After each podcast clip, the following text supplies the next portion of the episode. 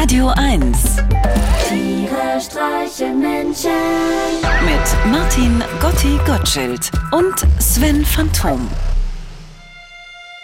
Man hätte den russischen Bären nicht so lange reizen dürfen.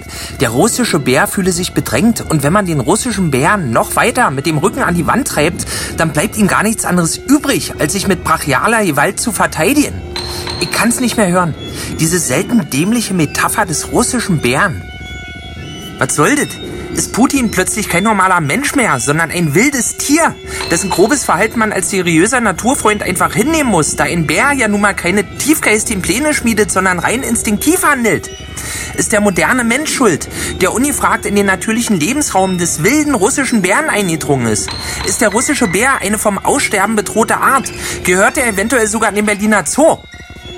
Jetzt steppt der russische Bär jedenfalls erstmal im Kettenpanzer durch die Ukraine. Und währenddessen verbreiten die üblichen Verdächtigen in den sozialen Netzwerken munter weiter russische Propaganda. Putins fünfte Kolonne blüht zurzeit richtig auf. Hauptaufreger, die vermeintlich mündliche Zusage, dass sich die NATO nicht nach Osten ausdehnen wird. Ich weiß nicht. Wenn es allen Beteiligten damals so wichtig gewesen wäre, wie jetzt von der russischen Seite behauptet, dann hätte man es doch ganz sicher schriftlich fixiert, oder? Ich meine, ich hatte damals bei der Wohnungsbesichtigung ja auch die mündliche Zusage, dass die Heizkosten niemals exorbitant steigen werden. Und nun? Angriffskrieg! Aber nein, nein, Putin will nur entnazifizieren. Alles klar. Dann doch aber bitte nicht schon nach der Ukraine damit aufhören, wo die extreme Rechte bei den letzten Parlamentswahlen knapp 5% der Stimme erhalten hat, sondern gleich weitermachen. Überall da, wo die AfD bei der letzten Bundestagswahl mindestens 20% bekommen hat. Thüringen, Sachsen, Brandenburg, alles voller Nazis. Bitte helfen Sie uns, Herr Putin. Dann verspreche ich auch mein Russisch wieder aufzufrischen. Sechs Fälle.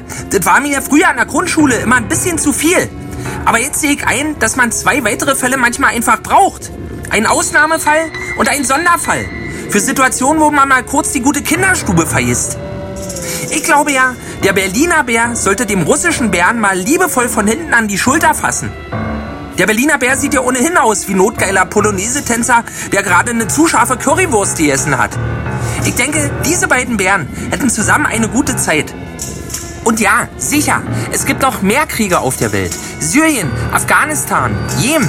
Aber wie sagte meine Großmutter immer, der Furz stinkt nun mal umso doller, je näher man dran sitzt.